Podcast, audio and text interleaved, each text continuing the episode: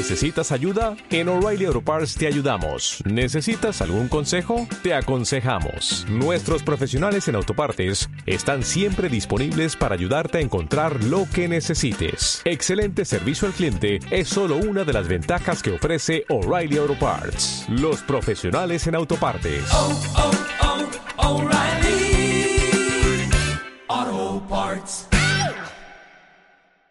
Bienvenidos a una emisión más de Víctor Tuxpan Presenta. Mi nombre es Víctor Tuxpan. Estaría muy raro que alguien más lo presentara, pero bueno. Eh, y hoy tengo el gusto de, de, tener en la línea telefónica a una comediante que en realidad admiro muchísimo. Eh, me encanta todo lo que hace en sus redes sociales, su material de, comedia ni hablar. Pero pues mejor la presento. Ana Julia Yeye, gracias por haber aceptado esta invitación. ¿Cómo estás? Bienvenida. Oye, pues yo encantado de que me invites a este proyecto que, wow, ¿cómo se te ocurrió un podcast?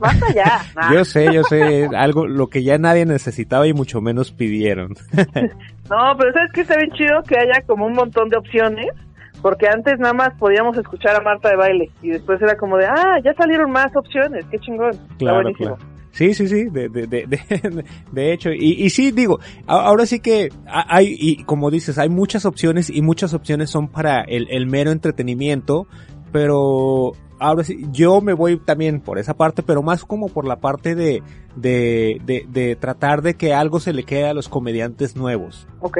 Ahora sí que por eso me interesa platicar con gente como tú, porque han hecho, bueno, por lo menos es lo que se, se percibe y, y, y digo, este, has trabajado un montón, trabajas un montón. No sé si tú lo seas consciente de eso. Pues qué bueno que se percibe porque es pura piña, ¿no? pues este, la verdad es que como me gusta mucho hacer comedia, pues entonces no siento que yo esté trabajando todo el tiempo, pero si lo veo en retrospectiva, como que veo que pues sí he tenido bastantes nuevos proyectos y cosas y, y como que nunca he dejado la comedia, que es lo que más me gusta. Entonces, pues si no es en el escenario, es diciendo pendejadas en internet, en Instagram o haciendo contenidos en YouTube o así. Uh -huh. Pues, ahí, pues es eso, es no, no dejarlo. Sí, sí, ahora sí que va, vámonos a, al inicio. ¿Cuál fue tu primer acercamiento a, a la comedia? Digamos en, en, general, pues. Mi primera, bueno, pues este, de niña, eh, yo siempre que, yo soy fan de los clásicos de Disney, aunque ahora ya nos dimos cuenta que son bastante heteropatriarcales, pero hey, o sea, yo, yo soy muy fan, eh, fan de MC, diálogos, canciones, todo. Entonces, yo siempre recuerdo, en vez de identificarme con el protagonista, la princesa o el villano, yo siempre me identificaba con el personaje gracioso. Es okay. decir, con el genio, con Timón y Pumba, con Mushu de Mulan, con estos personajes que, pues, nada más estaban ahí para decir sus pendejadas, pero que eran por los que valía la pena la historia. Claro, claro. Entonces, bueno, ese es como mi primer acercamiento. Y pues de pues de las cosas que veían mis papás, pues por ejemplo de Tintán, soy muy fan, este o de pues sí, o sea, todo lo que tuviera que ver con con apagar mi cerebro para reírme frente a la tele, yo encantada. Sí, oye, eso es muy muy interesante lo de los, ahora sí que los personajes cómicos dentro de las historias. Eh. Digo, sí, creo que muchos sí niños vamos por eso. Hay otros que se quedan como, ah, en la bonita historia o en el villano, qué miedo. Pero sí, re recordar los detalles eh, que te hacían reír, la, la, verdad, no cualquiera, ¿eh? Sí, sí, es algo, un gusto muy particular. Sí, o sea, y realmente luego recuerdo cosas que me hacían cagarme de risa de niña y todos son como de, ¿de qué hablas? Y yo, ah, es un diálogo de Aladín, así, cosas bien pendejas. sí, sí, sí. O, o, y, y, ya pas pasando a lo que es la el, el stand-up comedy en sí, ¿cómo fue tu, tu acercamiento? ¿Cómo, ¿Cómo dijiste, yo quiero subirme al escenario? Eh, pues fue como el burro que tocó la flauta, tal cual. Fue como pues yo yo tenía una vida de godines, de oficina, yo salí de estudiar la universidad y empecé a trabajar en lo que estudié, que es la publicidad.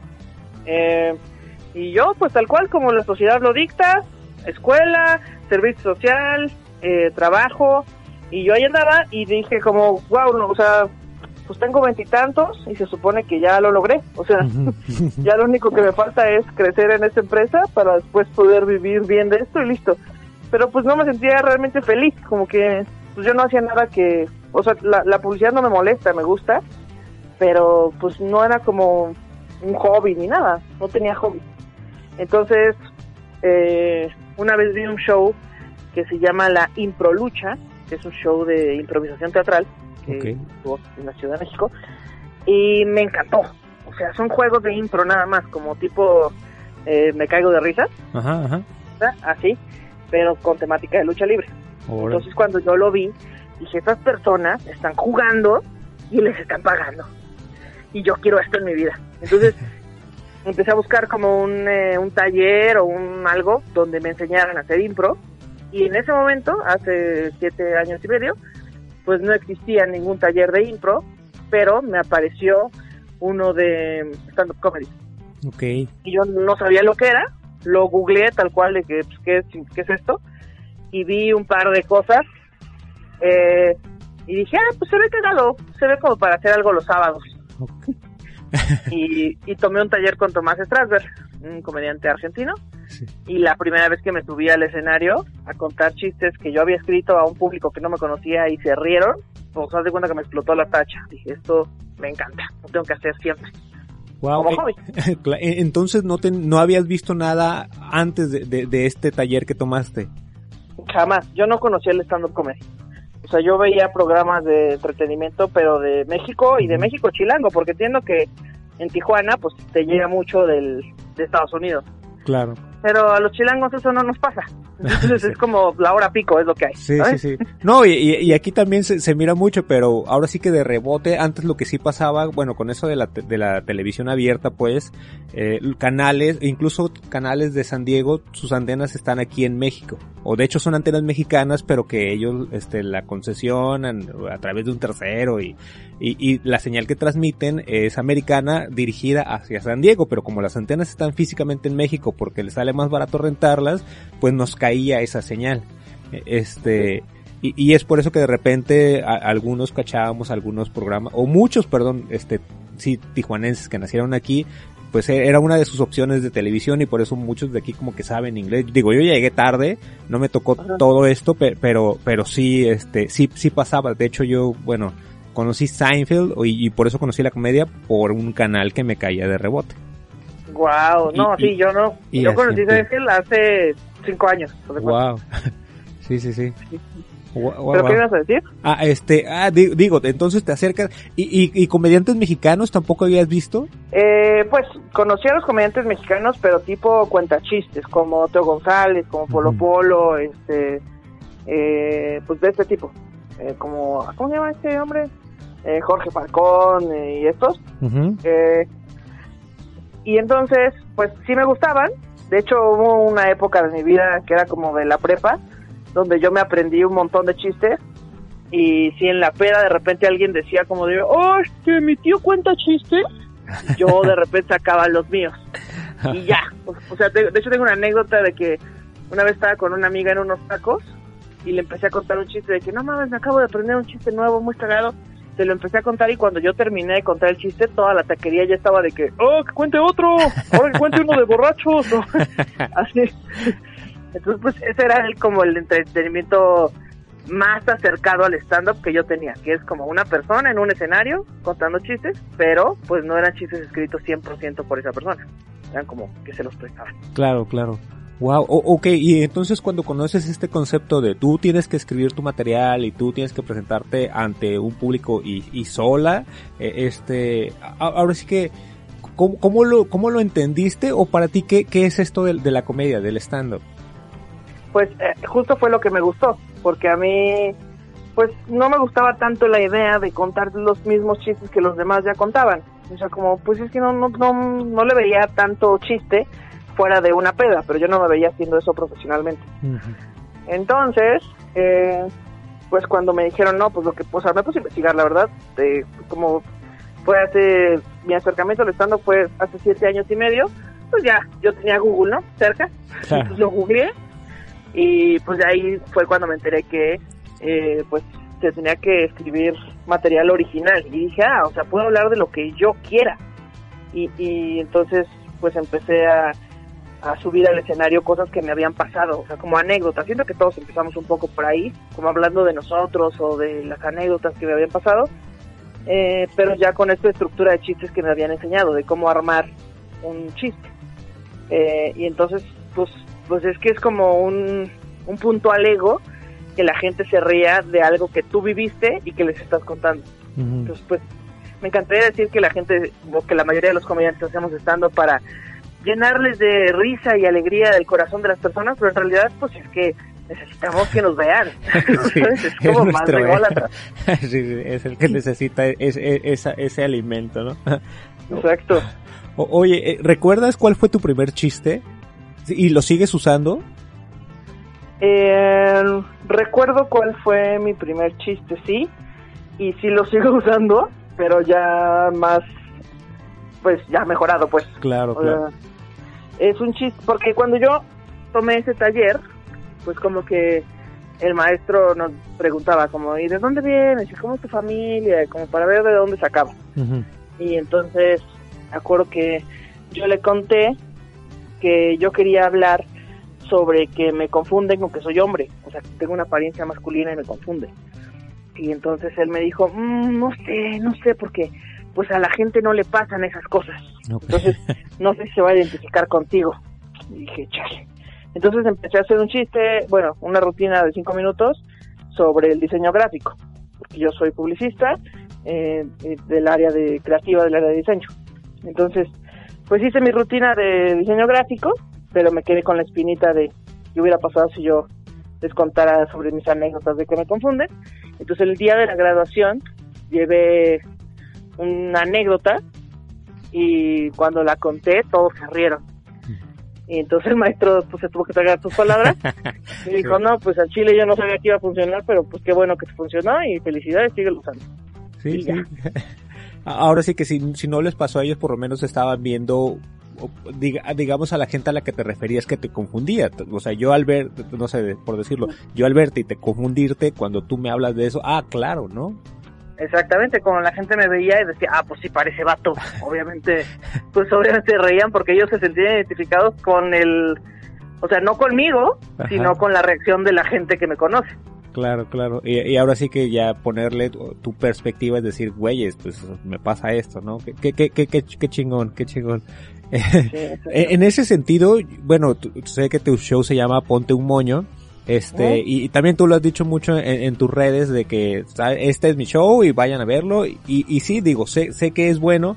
Este, y en ese sentido, yo siento que trabajas mucho como trabajan en sí los comediantes este americanos que este no, no sé si has notado que de repente aquí en México dice ah este tengo una nueva rutina y voy a hacer esto nuevo pero tú digo te estás est- yendo a esa parte porque también sabes que te funciona no Sí, claro, o sea, es que, pues, justo cuando yo empecé, de repente era de que todos decían, no, yo no voy a contar esta rutina porque ya es bien vieja, ya tiene un año. Y yo decía, como, "Verga, pues la mía también tiene un año, ¿no? o ya tiene más años. Pero yo siempre insistí en, eh, en como pensar, este chiste que ya da risa, ¿podría ser más gracioso?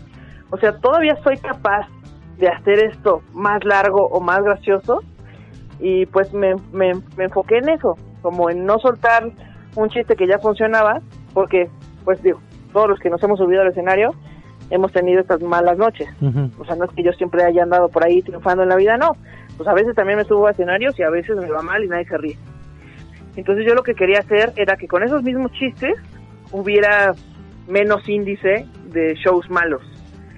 Y fue lo que empecé a hacer, fue empecé a pulir los chistes que ya tenía y yo llevo pues siete años con el mismo show. Obviamente, pues a- hace siete años nada más tenía 10 minutos claro y ahorita tengo 70, pero se han ido este se han ido añadiendo chistes y hay chistes que tienen siete años y hay chistes que tienen seis meses, Te- te- te- pero claro pero le damos a lo mismo siempre.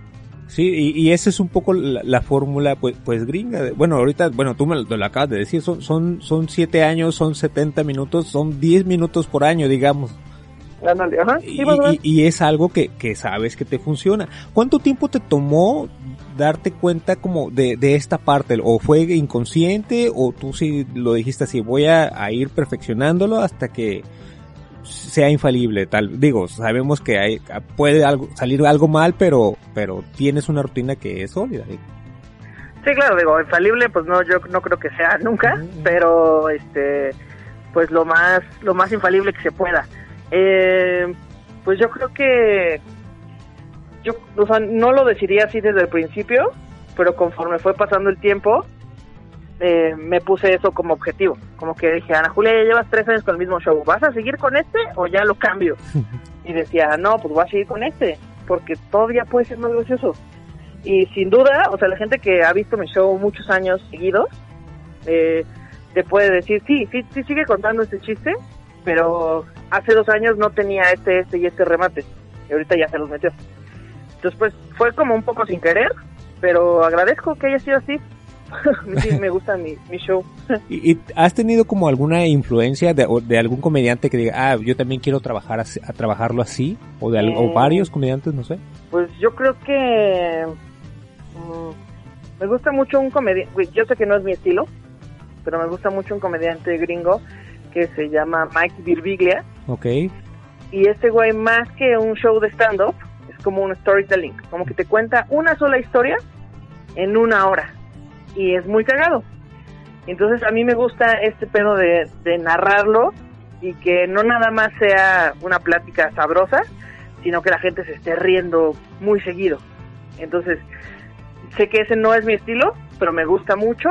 Eh, me gusta mucho, por ejemplo, el humor de Carlos Vallarta. Yo soy muy fan, o sea, yo creo que es de los mejores comediantes de México.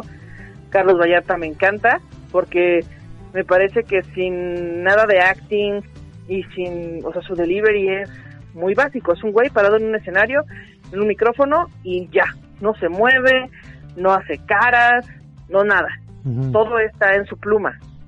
Me gusta mucho eso, o sea, poder tener ese, ese, pues ese punch de, con mi sola escritura me lo estoy chingando todo. Ujú.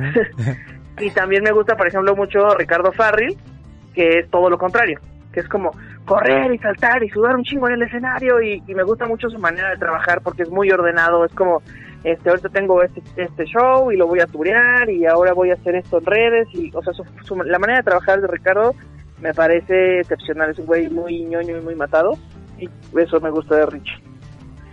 Pues creo que de ahí, esos dos. Sí, sí, ah, eh, digo, y, y, eh, contigo se, se mira, pues sí, muy natural, pero te, te comentaba, este, de, de repente cuando ya empiezas como a, a verlo, a, a analizarlo, pues, sí dices, oye, está trabajando mucho, ¿en qué, qué- en qué momento? No, ¿Qué momento hizo todas estas mamadas? Sí, sí, sí. Este, ah, so- so- so- sobre los shows, este, ¿has visto di- diferencia, eh, es decir, también con los comediantes nuevos de cuando tú empezaste a, a los comediantes que van empezando ahora? Pues yo creo que hay de todo en todas las épocas, ¿no? O sea, creo que antes era, era más difícil conseguir espacios eh, donde te dejaran hacer shows de stand-up. Y entonces creo que los comediantes se esforzaban mucho en conseguir esos lugares, como para, pues, güey, eh, este es mi hobby y quiero hacerlo en algún lado. Entonces como que se esforzaron mucho en conseguir sitios. Y ahora los comediantes nuevos me parece que ya no se están enfocando tanto en eso, sino en pues en destacar, porque ahora ya, ya no nada más hay 10 comediantes en su ciudad, ahora hay cientos de comediantes. Y es lo que te decía al principio, pues qué chingón que hay diversidad, pero creo que los nuevos se están enfocando en más seguidores y en quiero ser famoso muy rápido y pues no, siento que hay que disfrutar el camino, pues. Claro, digo, digo, ahora sí que, este, sí, sí me acuerdo, hace, hace, serán, no sé si seis, siete años, este, que, que tú ya estabas haciendo shows y hubo una posibilidad de, de, de que vinieran a, a, a Tijuana, creo que eras tú y, y Enrique Vázquez. ¿Ok? O sea, bueno, y, pero va más que nada como, como de tu lado. E- eran cosas que ustedes estaban buscando. No fue tanto que nos, que, que alguien, algún productor de Tijuana dijera, va, vamos a traer a Ana Julia y, y a, y a, y a Enrique Vázquez, sino que creo que ustedes estaban moviendo, este, y estaban haciendo precisamente esta parte de, de darse a conocer un poco más. Eh, creo que, que, que sí era más complicado también en ese sentido antes, ¿no? De, de, de decir, oye, pues si ya, no, no sé, si no hay tanto espacio aquí en el DF, pues vamos a salir. Sí, claro, que era como, pues ya en mi ciudad ya se sabe mi show, pero me gustaría que la conocieran en otras ciudades. ¿Y cómo vamos a hacer para que, pues para llegar a esas ciudades? Entonces, pues yo creo que la mayoría de los comediantes de mi camada, pues tuvimos que pasar por estos shows que en los que no te ganabas nada, o sea, no, o que anunciabas un show en otra ciudad y llegaban 15 personas porque nadie te conocía, eh, o en unas negociaciones horribles en las que decías, ah, sí, pues me pagas después del show y al final no te pagaban, o viajando 12 horas en camión para llegar a algún lugar a dar show. Yo creo que todos, eh, al menos los de mi camada, vivimos eso y siento que los nuevos comediantes ahorita son como que pues ya saben todos esos aprendizajes y ya no aceptan cualquier deal, que pues está bien por ellos, pero pues también se pierden un montón de tablas que nos dieron esos malos shows. Fíjate, no sé si entonces, bueno, tal vez yo esté un poco mal, pero yo lo veo más como indisciplina. o sea, de, de aquello de, de, de, llegar y decir, este, ah, pero yo quiero esto, o no sé, o voy a hacer tanto, o llevo un año y ya quiero no sé qué, güey, qué huevotes, ¿no? O sea, sí, exacto. Sí, que de repente ya llevan un año y ya cobran el show más caro que yo y digo, ah, canijo, yo ¿De dónde sacó las tablas? ¿O qué tiene un, un escenario en su casa? ¿O qué chingados? Sí, sí, sí, no, no, no, digo, de, de repente sí, este, a, a, mí me toca aquí hacer eh, como el, el culero, este, que, que, no los deja subirse al show o que no, no sé qué tanto. Eh, espérame porque me está entrando una llamada, déjame ya la quité, este, okay. este, sorry. Pero te digo, lo que te mencionaba al inicio, de, de, de esta parte de que, de que yo quiero que, que, escuchen y que no sea de mí que, que yo les diga, ah, mira, por eso hay, hay un proceso de, ahora sí que, que debes de seguir para llegar a ser un comediante pues medianón, después para ser un comediante reconocido y, y, digo, ahorita llévatela con mucha calma. De esas experiencias que, que tú mencionabas, ¿cuál crees que fue como de las peores en tu inicio, en tus inicios? Eh, de las peores experiencias. Sí, sí de, de, estos días, de estos empresarios, de, de esos shows, no, no sé. Pues yo creo que justo porque ahorita ya más o menos la gente eh, pues ubica que es el stand, o sea, digo, no toda la gente, pero ya hay un grupo de gente en cada ciudad que topa más o menos de qué va el stand, de que, cómo, cómo se show, y aunque nunca hayan ido a uno, ya más o menos ubican de qué va. Pero antes, pues era algo completamente raro, sobre todo del centro para abajo de la República, uh -huh. es algo que nunca habían visto. Entonces, eh, me acuerdo que una vez me contrataron, así me hablaron un sábado en la mañana, hola, ¿tú eres Ana Julia? Sí, eh, necesito que me un evento ya, en una hora. Y yo, wow, ok, entonces me, me, paré, me bañé, en chinga llegué al lugar, era una cancha de fútbol, como en un deportivo, eh, pero en un deportivo público, no fresco privado. Y entonces eh, llegué y había una tarima en medio de la, del deportivo y me dijeron, no, pues ya va, súbete, ya es 15 minutos. Y yo, wow, qué pedo. Y entonces había gente pero la gente estaba como en un programa del gobierno en la que les estaban regalando cobijas, eh, así cobertores, para, pues, para la temporada de invierno, ¿no? Entonces había un montón de camiones de gente acarreada que estaba esperando recibir su cobertor y yo tenía que hacer reír a esa gente. Entonces me subí y empecé por supuesto a fracasar, porque lo que ellos necesitaban no era un comediante stand-up, sino un animador que ah. dijera, a ver, un grito todos que le van a la América y a ver, un grito a las mujeres, ¿sabes? Querían eso. Sí, sí, sí. Pero yo era muy novata y no sabía hacer esas cosas. Entonces, no, no, no cubrí los 15 minutos. Ahí el güey de repente me ve y me hace una señal así como de ya córtale, así con el cuello y la mano. Entonces me bajé del escenario y le dije, pues perdón, güey, o sea, yo sé que no fue lo que esperabas, pero yo esto no es lo que tú estás buscando. Yo soy una comediante de stand-up y no... Pero, pero, pues sí, pues necesitamos comedia. Y yo, no, tú necesitas un animador, carnal. Y yo creo que de esas fue las peores eh, experiencias porque la gente me gritaba, ah, esa, esa, esa lencha que ya se baje, así, sí. ah, pinche lesbiana, ah, parece hombre. Como de, pues sí, pendejo, ya lo dije en mi chiste anterior, idiota. Así. Entonces, pues sí, estuvo mal. ¿Qué, qué, te, qué, qué crees que sea lo, lo, que te da como la madurez en cuanto a, como comediante, pues? ¿Esos chingadazos o, o qué? Pues yo creo que sí, esos chingadazos. O sea, sí, y ser, ser consciente de, pues de cómo lo estás viviendo en ese momento, ¿no? O sea, yo, uno pensaría que esta es una carrera muy fácil en la que te puedes dar cuenta fácilmente si, si tienes que seguirle chingando ese chiste o ya no. O sea, si la gente se ríe, da risa, si no, no. Pero no, resulta que hay gente que no da risa y de repente se baja y, hombre, la rompí, ¿eh? no, todos vimos cómo fracasaste. No te trates de vender en tu mente una idea falsa, más bien hay que ser como muy honesto con uno mismo, de en este show la cagué y, y en qué tengo que mejorar. O sea, justo eso, como abrir los ojos de qué cosas tengo que mejorar y eso te ayuda un buen a madurar. Como tal vez no, mi dicción no es la mejor, voy a hacer algo para cambiarlo. O eh, tal vez debería mi- subir mi tono de voz y lo cambia. O tal vez debería cambiarles la estructura a este chiste porque se entiende diferente y lo cambia. Entonces como son pequeñas cositas que te ayudan a madurar, pero pues no, no sé, no sé si haya una fórmula. Claro, claro.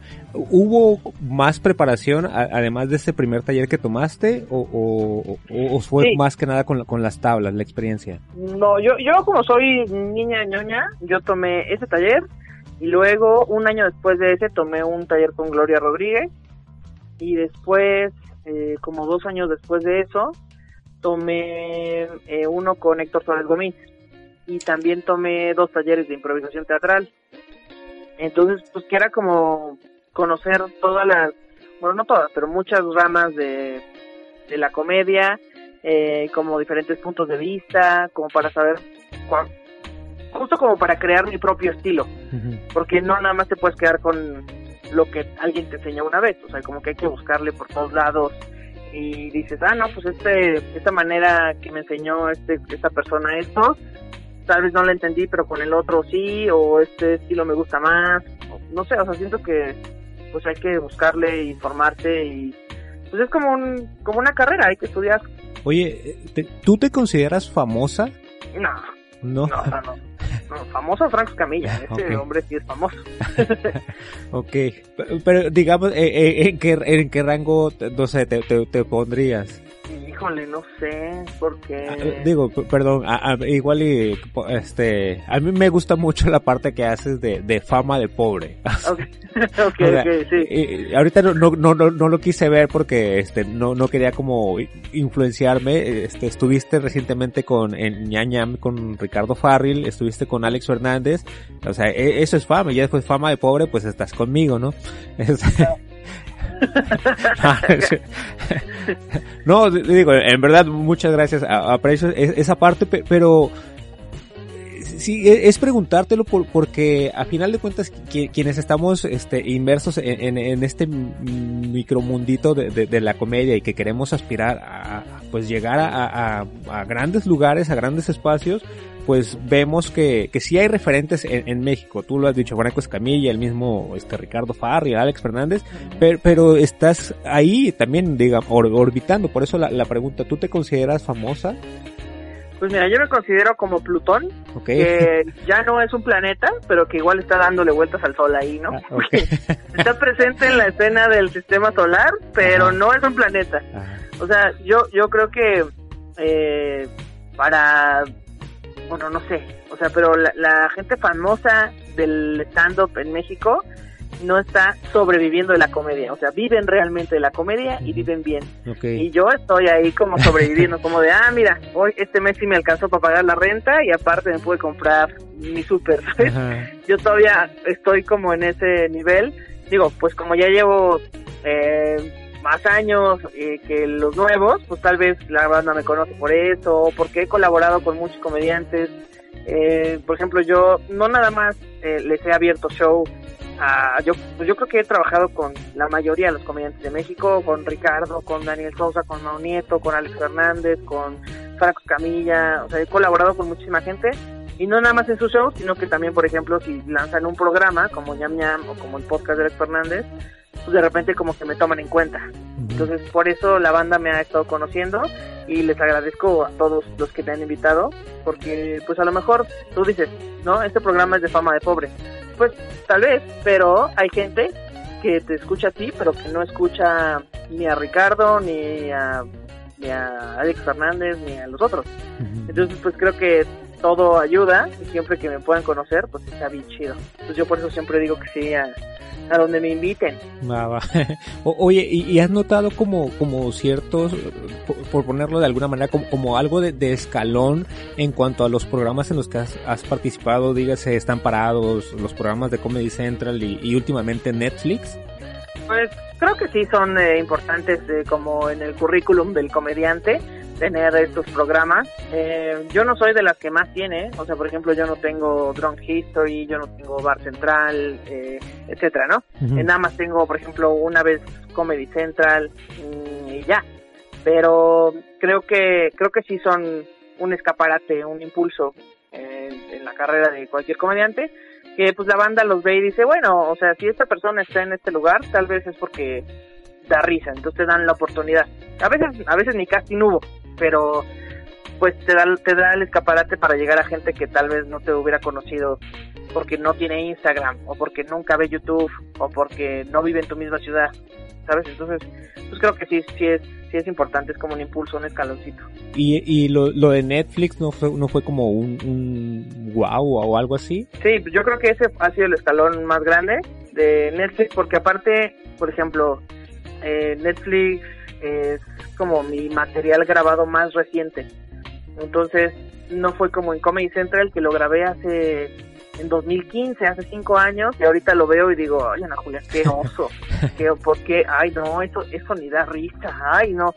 Entonces, eh, siento que Netflix, pues es más, más como mi show actual, o sea, ya se parece más a la comediante que soy actualmente que los otros contenidos que pueden encontrar en YouTube. Entonces, yo creo que Netflix ha sido el impulso más grande, pero también como todos los impulsos, o sea, com- como toda la inercia, se acaba. Entonces, de repente, pues, que bueno, cuando salió, pues me cayeron muchos seguidores, mucha gente vio mi programa, pero de repente se acaba la ola y ya la gente, hay gente que no ni siquiera sabe que tengo este en Netflix. Pero de que sí fue un impulso, pues sí, sí fue. Ok, eh, digo, me, me agrada escuchar que también es algo que no, este, di- digamos, no te mueve el piso, ¿no? Dices, sabes en dónde estás parada y ahí hay que seguir trabajando, ¿no? Sí, claro, que es como, pues sí, si ya tienes expresión en Netflix, pero no sigues surfeando la ola de ese impulso, pues no vas a llegar a ningún lado. No, no es como que, ah, ya me gradué, ya me jubilé, mi Netflix, muchas gracias. Pues no, hay que seguirle chingando porque si no, es, pues es como, o sea, ahorita ya cualquier plataforma es como Twitter. O sea, si tú estás scrolleando y la publicación salió a las 2 de la tarde y te metiste a las 8 de la noche, tal vez ya no lo veas. ¿Sabes? Como, Ujú. Se pasa muy rápido. Sí, sí. Ahora sí que por eso estar ahí todo el tiempo. ¿Tú cuál crees que sea como, como o podría ser, o bueno, o cuál es tu fórmula pues pa- para, para tener esta, este reconocimiento que tienes actualmente? O, o digamos esta posición que tienes. Mm, ¿Cuál es la fórmula? ¿O qué es lo que más te ha ayudado a ti? Pues. Yo creo que, eh, pues, hay que darle mucho a redes sociales, creo. O sea, yo, yo sé que hay gente, que hay comediantes que no les gustan, o que dicen, no, yo con mi show del escenario la ando rompiendo y qué chingón. Y tal vez son muy buenos escritores o tal vez son muy buenos eh, haciendo stand-up, pero no importa si tienes el, eh, el puesto más, más lindo de naranjas, con las naranjas más hermosas de todo el tianguis, si la gente no sabe que estás ahí, no te van a ir a comprar.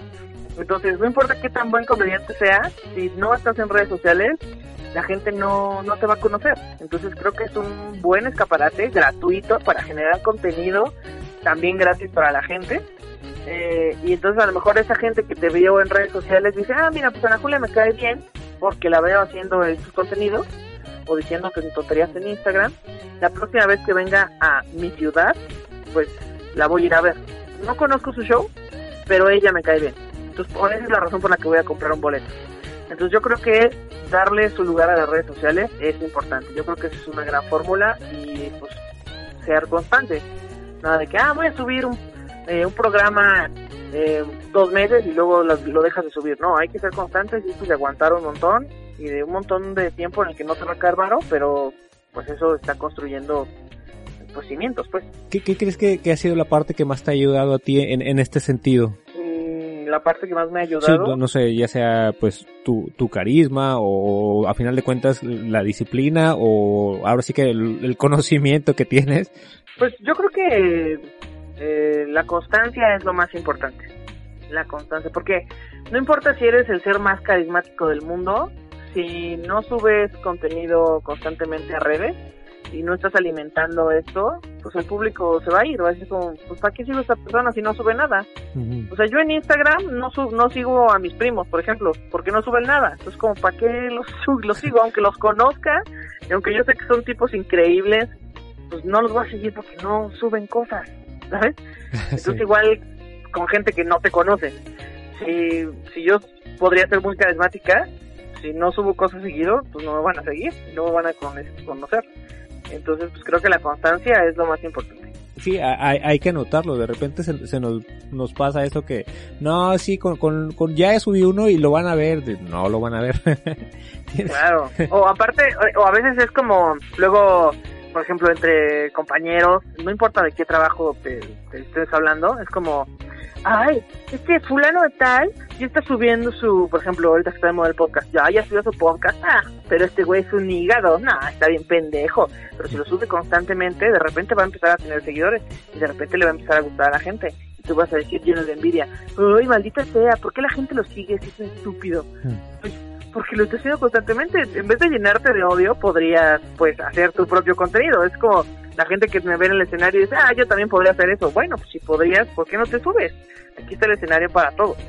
Entonces, pues, siento que no importa si eres un hígado, tampoco la gente va a haber fans. Ahí va a haber gente que te quiere seguir. No importa si te quieres dedicar a hablar de física cuántica o de chistes. Ah, Siempre va a haber un grupo de gente que te va a querer seguir. Claro, claro, a- aún sea para, para tirarle hate tal vez a alguien, ¿no? Ah, a mí también me caga ese güey, sí, a huevo, ¿no? Sí, claro, para lo que sea, siempre hay un grupo de gente que te puede seguir. claro, claro. Oye, e- este, e- en esas giras, en esos shows que, que de repente te, te han tocado fuera, fuera de la Ciudad de México, ¿cuál crees que ha sido el, el más complicado? Shows en la Ciudad de México, el más complicado. O no digo, o fuera de, de la Ciudad de México. Ah, fuera. Sí, ahorita nos vamos ahí a la... Fuera de la ciudad, eh, pues la, yo creo que el más complicado ha sido Mazatlán, porque me parece que es una ciudad en la que todavía no está esta cultura del stand-up presente. O sea, como que en la banda no topa, pues, de qué va un show de stand-up. Eh, no importa si se le hace o no publicidad, la gente no va. Porque es como, no, ¿qué es eso? ¿No? ¿Por qué no? Mejor vamos a ver una banda. o a comer mariscos. A los Yo creo que- arrancones. Exacto, ver arreglones o no sé, a ver la gente colgada en los puentes del narco, no sé qué sé yo, ¿no? Pero Mazatlán me parece una ciudad difícil, no porque ellos sean mala onda ni mucho menos, sino porque no está tan arraigada la cultura del stand eh, y pues pues yo creo que yo creo que estas ciudades donde no donde no topan bien de qué va, creo que son las más difíciles. Oye, ¿y a cuál ciudad es a, la que has ido más? Yo creo que a Querétaro. Querétaro es la ciudad a la que más he ido porque Querétaro tiene la Caja Popular, que Claro. es un bar exclusivamente para hacer stand y es hermoso porque la gente ya sabe a qué va, entonces se ríen, no interrumpen, no están de mala copa, son increíbles. Sí, sí. Y, y, ok, ¿Y ¿hay alguna otra? Diga, en segundo lugar, ¿cuál, cuál estaría? En segundo lugar, mm, pues no sé, yo creo que he ido mucho a, a Puebla, a Monterrey, a, a Tijuana, fíjate, también he ido varias veces, pero no, no sé. ¿Y, y ha- te ha tocado ver, este, no sé, diferencia o avance, pues, en cuanto a comediantes o, o a- en cuanto a la escena, pues? Digo, digo por ejemplo, si, si, si vas mucho a Querétaro, creo que ahí sí, este, se, ha notado más, digo, pero también creo que, que tiene mucho que ver la caja, ¿no? De, de- cómo los comediantes van evol- evolucionando y pues mejorando. Pero, por ejemplo, a mí me parece que a pesar de que yo he ido muchas veces a Querétaro y que está en la caja popular y que es increíble, me parece que los comediantes de Querétaro, como tienen a la caja, no han hecho el esfuerzo por buscar nuevos lugares donde hacer un open mic o donde hacer shows, como pues conseguir otros puntos en la ciudad donde se haga stand porque en Querétaro solo se hace stand en la caja. De repente como que, ah, pues abrieron el cine Tonalá, pero yo no veo el interés de los comediantes de Querétaro por hacer eh, pues más escena, entonces como que se lo dejan toda la caja. Y entonces, a pesar de que es un lugar increíble, pues me, me gustaría ver más esa iniciativa de los comediantes allá. Aparte como no está tan lejos de la Ciudad de México, luego lo que aplican es como, pues no voy a ir a vivir a la Ciudad de México. Como, o sea, sí, gracias, pero podrías hacer grande la escena en tu ciudad y eso estaría chingosísimo también. En otras ciudades te, te ha tocado, este, digo, ver a, a otros comediantes y, este, y no sé, ¿cómo, cómo los describirías? Es decir, su comedia, ¿te, te ha gustado? ¿O cuál te ha sorprendido?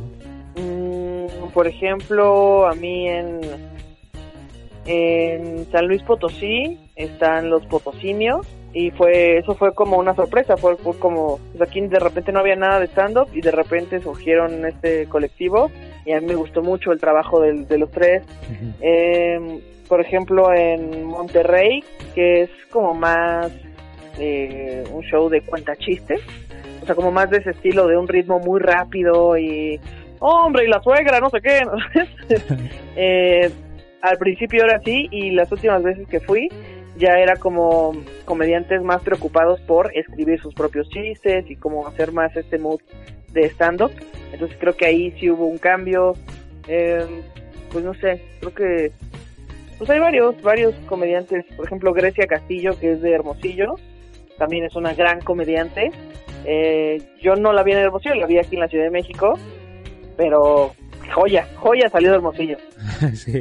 Sí, de, de hecho, ahora sí que ella también ya estuvo aquí en esta entrevista hace como tres entrevistas. Eh, Ok. Ya estuvo aquí, aquí, Grecia. Sí, es chida, es muy buena. Sí, sí, sí, sí. So- so- soy, soy fan y también, eh, digo, se me hace una, una persona muy agradable y, y, y creo que, que, que los ubico y, y digo, no, no sé qué tan, tan mamón sea de mi parte ponerme como ahí. Yo de alguna manera, digo, no sé si, si tú lo, lo sabes, pero empezamos también como al mismo tiempo. Solo que yo desde aquí de Tijuana iba viendo todo lo que iban haciendo ustedes, me empecé a seguirlos a todos en redes sociales, de repente a interactuar y, y, y es ver- ir viendo ahora sí que todo ese desarrollo, todo ese trabajo que han hecho, este, y de alguna manera re- replicarlo aquí. Cuando, creo que, es- no recuerdo si fue la primera vez que viniste a Tijuana, al Tonalá, este, ya no me acuerdo cómo fue el contacto, eh, pero te abrió César Amador, Sí. pero porque Sí, yo, yo, yo tenía una manager y me abrió esa.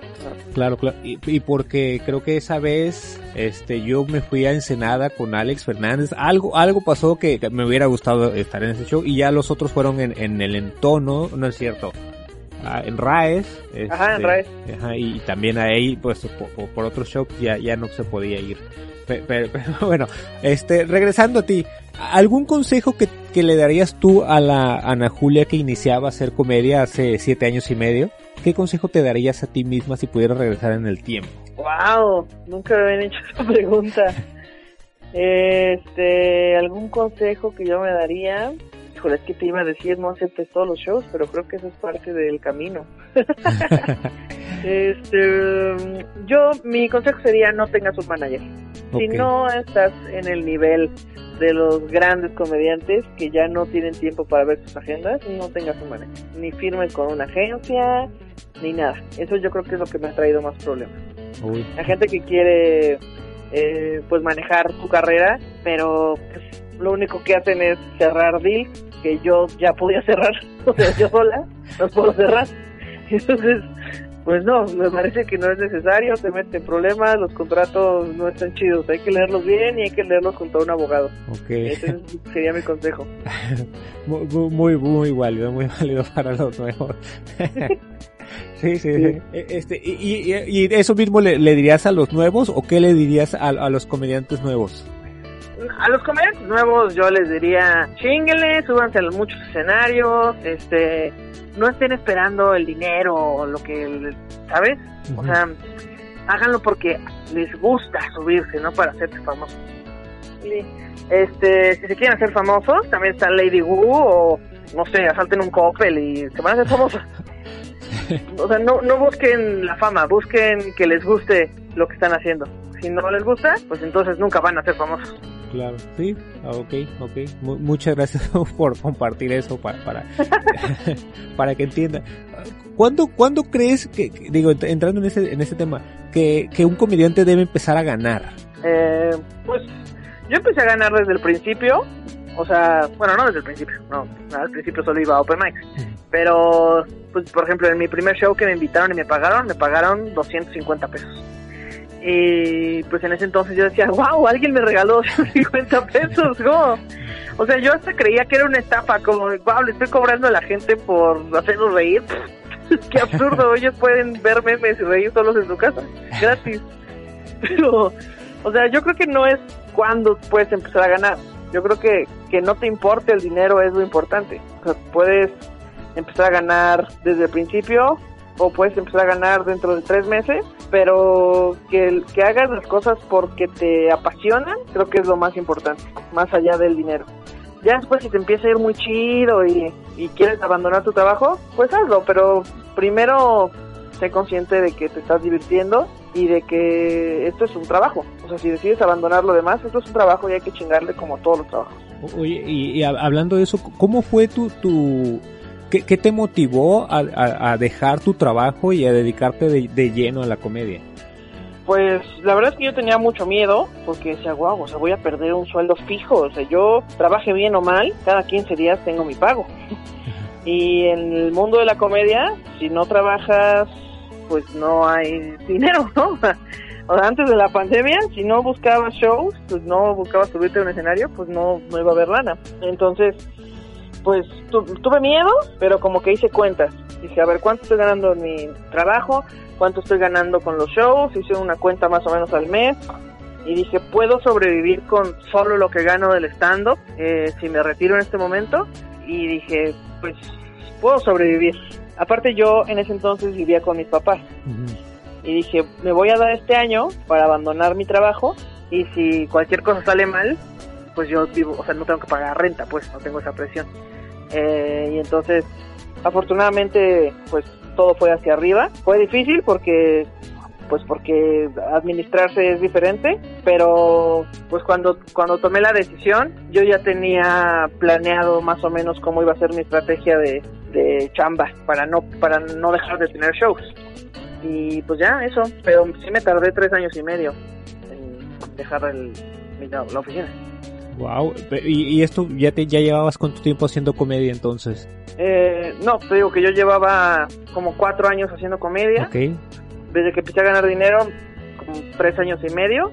Y después dejé mi trabajo. Y tiene, tiene tres años que dejé mi trabajo, justamente. Se cumplieron el primero de octubre. Ok, el primero de octubre. ¿Cre- ¿Crees que crees que la comedia eh, te- ti- tiene algún lado malo? Pues los negocios. yo, yo pod- o sea, si yo pudiera subirme a contar mis chistes y ya, sería increíble. Pero los negocios son horribles. Esto de que, ay, hace el deal con el, la- con el promotor y, y este, públicalo en redes y haz que la gente y se venda y pauta una cosa para que se vendan los boletos y luego haz que te paguen y cuadra todos los viáticos y eso es lo que más hueva me da. Que todo el trabajo de oficina es lo que más me da. Estabas huyendo. Sí, por eso yo siempre acepté deals de con manager, porque pues ellos son los que hacen eso, pero pues después nada más hacía yo puros corajes. Sí, sí. Me imagino, me imagino. Ok, qué, qué, qué feo, qué feo con eso. Este, sí, digo, es que uno no, no, no, no- como que no, no quieres ver esa parte, que te, que te vas como por el lado divertido, pero no, no, ahora sí que tienes que cuidar también, pues, este, eh, eh, esos números, ¿sí, no? Este, de, de dónde ganas, ¿no? Sí, exacto, porque al principio pues es un juego y con que te paguen 200 baros está bien, pero de repente ya tienes que acordar de cobrarle a fulano porque si no tú no puedes pagar la renta. Sí, sí, sí, claro. Oye, Es y. Este, y ahora sí que la, la pandemia, pues a final de cuentas no- nos pegó a todos. ¿Allá ya están regresando un poco a la, a la normalidad o, o siguen i- igual? Eh, sí, ya está regresando un poco a la normalidad. Ya, por ejemplo, hay, eh, hay un open mic de Woco, eh, obviamente con menor capacidad de persona, pero ya, ya está regresando todo a la, a la normalidad. Eh, fui a dar un show a Querétaro eh, y pues se siente, se siente bien bonito hacer reír a gente de verdad que no sea que están en sus autos. Porque sí está padre lo de los autos, pero pues necesita uno la aprobación y la risa de la gente. Claro, ¿verdad? Uy, y, los, los shows por streaming, ahora sí que todos los que están organizando todavía de, este, con, con Chichis para la banda, este, ahora sí que cómo, cómo logran eh, este como híbrido de show, comedia y, y de todo. Pues fue igual, fue como un volado, fue como decir, pues no tenemos shows, pero ¿qué podemos hacer para llegarle a gente? Pues esto, que son los lives que estamos haciendo. Eh, y pues justo como es un híbrido, no podíamos hacer este stand-up, porque eventualmente, pues las, o sea, el primer show iba a ser de mi rutina y el segundo también. Entonces la gente iba a decir, oye, ya vi lo mismo, ¿no? porque no llegas a 150 personas en un bar, llegas a muchas más, a miles. Entonces, eh, pues tuvimos que adaptarnos a un formato más televisión, que es como, o sea, ya terminamos en sabadazo, de repente como que, oye, sí, hagamos un juego de shots y de repente hay que hacer este un reality y, y eso es lo que estamos haciendo. Y afortunadamente pues a la gente le ha gustado eh, y pues cada vez las producciones se ponen mejores y me parece una gran opción para llegarle a gente a la que pues tal vez nunca hubiéramos ido a su ciudad, ¿no? Así que yo vivo en Marabatío, pues verga, pues tal vez yo nunca vaya a ir a Marabatío, pero puedes ver este show a través de internet y eso está bien bueno. O- Oye, ¿qué- ¿qué, qué es lo, lo más bonito que te ha dejado la, la comedia? ¿Qué es lo más bonito que me deja? Ay, híjole, pues no tener que pararme a las 7 de la mañana, eso es una bendición. este, no, pues me gusta, o sea, hacer lo que lo que más me gusta, que yo no sabía que me gustaba, pero pues ya que lo hice dije, ah, mira, qué caray. Eh, hacer lo que me gusta, poder vivir de ello y pues yo tener mis, o sea, como no no tenerle que rendir cuentas a ningún jefe, eso me gusta mucho. Me gusta mucho el stand porque si la cagas, la cagas tú solo en el escenario. No no es culpa de nadie, no tu éxito es tuyo y tu fracaso es también solo tuyo. Yo creo que eso es lo que más me gusta. ¿Qué crees que ne- necesita la, la comedia en- en México co- como para se- seguir avanzando? ¿O, o le ves alguna deficiencia, pues? Mm, Pues yo creo que hasta ahora no, pues no le veo ninguna deficiencia. O sea, siento que nos hemos ido reinventando y nos hemos ido adapta- adaptando a la situación. Eh, me, me- a mí me da gusto que cada vez haya más gente que quiera hacer stand-up y que se estén interesando en esto porque, pues, por ejemplo, también en Brasil la gente, todo el mundo quiere ser futbolista, pero solo hay 11 seleccionados, ¿sabes? Entonces, pues siento que pasa lo mismo con el stand-up. Todo, me encanta que todo el mundo lo intente, que todo el mundo viva esa experiencia que es estar arriba del escenario y el miedo que te da y me- gusta que la gente lo haga y al final pues habrá quien se quede y habrá quien se vaya. Y eso pues le brinda muchas oportunidades a la gente de ver cosas diferentes y yo creo que pues lo estamos haciendo bien todavía va a ir un rato para arriba Sí, sí, Así crees es. que, que, que, bueno, obviamente que tenemos que crecer más, ¿no? O sea, hay que sí crecer claro más. o sea, vamos yo creo que todavía falta mucho por crecer pero creo que lo estamos o sea no no me parece que estemos estancados creo que ahí vamos Te ha tocado también ir a, a otros a otros países, ¿cierto? Eh, Guatemala sé que es uno, no sé si te tocó ir a ti a Costa Rica, no sé, no recuerdo. no yo fui a yo fui a Colombia fui a Colombia y a Guatemala. Eh, y pues es bien o sea Guatemala es muy parecido a México como que sí es muy parecido. Como que los chistes las referencias y las cosas eh, son son muy parecidas en Guatemala que aquí. Pero en Colombia es, es diferente. Es como hay referencias que pues que la gente de allá no topa. Por ejemplo yo tengo un chiste sobre gangosos y pues en Guatemala, digo, en Colombia no les dicen gangosos. Y yo me enteré de esto a la mitad del chiste y vi que iba como una estúpida, ¿no? como por ejemplo los temblores. Ajá. En Colombia, según yo, no hay temblores. o no en la ciudad en la que yo estaba. Entonces, pues es como, pues no, pues aquí no no tenemos esas sensaciones porque pues aquí no tiembla. O así, pues hay algunas cosillas, pero pues lo chido es justo adaptarse. ¿no? Es como, ¿qué voy a hacer para hacer reír esta- a esas personas que son diferentes a mí? Claro, claro. Oye, ya, ya que ya que lo mencionaste y para no quedarnos ahora sí con la incógnita, ¿cómo se le dice a los gangosos allá en Colombia? Ah, se les dice boquinches. Boquinches. Y yo decía, oigan, también no mames, o sea, suena como a boca pinche. Bueno, así culeros. Este, y pues ya como que agarraron el pedo y ya. Ah, ok. Ya, ya aprendimos algo más. Bo- Boquinches, boquinches. eh. En, en Guatemala les dicen jananos. Janano en la madre. que aparte suena como algo que sí pueden pronunciar, no como... "Mm, no, no". No, no. O- Oye, ahora sí que pa- pa- para terminar, este, digo, co- como lo mencionas, tal vez alguien que, que no sabía de, de- que, que- no creo, pero que, que no sabía de, de lo que estás haciendo, por favor, cu- ¿cuáles son tu- tus redes sociales? ¿Dónde te puede seguir la gente? Ahora sí que invítalos a que te, te- te sigan en redes sociales y todo eso. Claro, claro que sí. Eh, me pueden seguir en redes como Ana Julia Yeye. Yeye se escribe con Y-E, Y-E. Eh, tengo un programa que se llama Shishis para la banda, así con SH. Shishis para la banda, que hago junto con Pati Vaselis, comediante de Querétaro. Eh, también tenemos un programa que se llama Disputazos, que donde hablamos de temas pues absurdos como si la pizza debería llevar piña o no, o etcétera.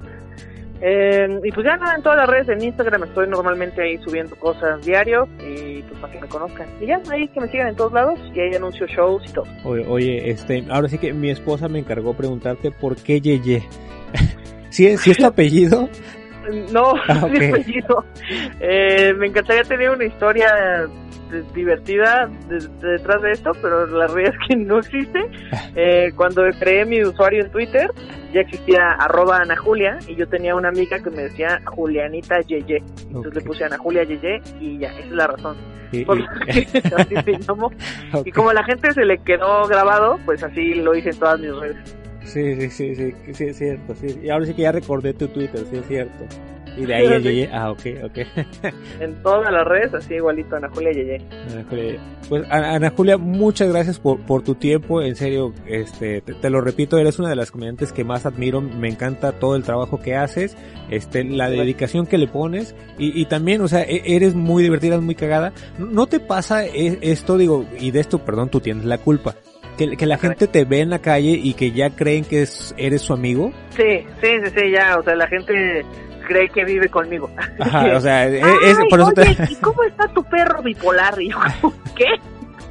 O todo bien con el grano que te salió en yo, wow, un momento, pues porque lo subí a redes y la gente piensa que vives con, con, con uno, pero este, yo encantado de que, de que me sigan. Sí, por, por eso te digo, e- eso ya es tu culpa, pero, pero sí, sí pasa eso. O sea, digo, antes de, de la entrevista yo ya estaba nervioso aquí esperando a que dieran las, las, las 8 en punto para marcarte, pero, pero de repente tenía esa sensación de que, güey, es mi super compa, a huevo. Porque la veo todos los días. no me voy a- de- ah, ok. Este, casi me metes en pedos también con mi esposa, déjame te digo. Por- porque tengo un hijo de, de 8 años y un día yo estaba en el celular viendo historias y me estaba riendo. Y, y pues el niño vio y ya al rato creo que iba a hacer lo mismo, ver historias y, y saliste tú. Y me dice, perdón, me dice mi niño, ah, mira, es la que te gusta. Y mi esposa voltea así como, ¿qué, qué pedo, qué pedo, qué pedo? y tú, wow, no, no es lo que crees. Y yo, no, o sea, sí, es muy divertida, me cae súper bien, sí la sigo, la veo todos los días.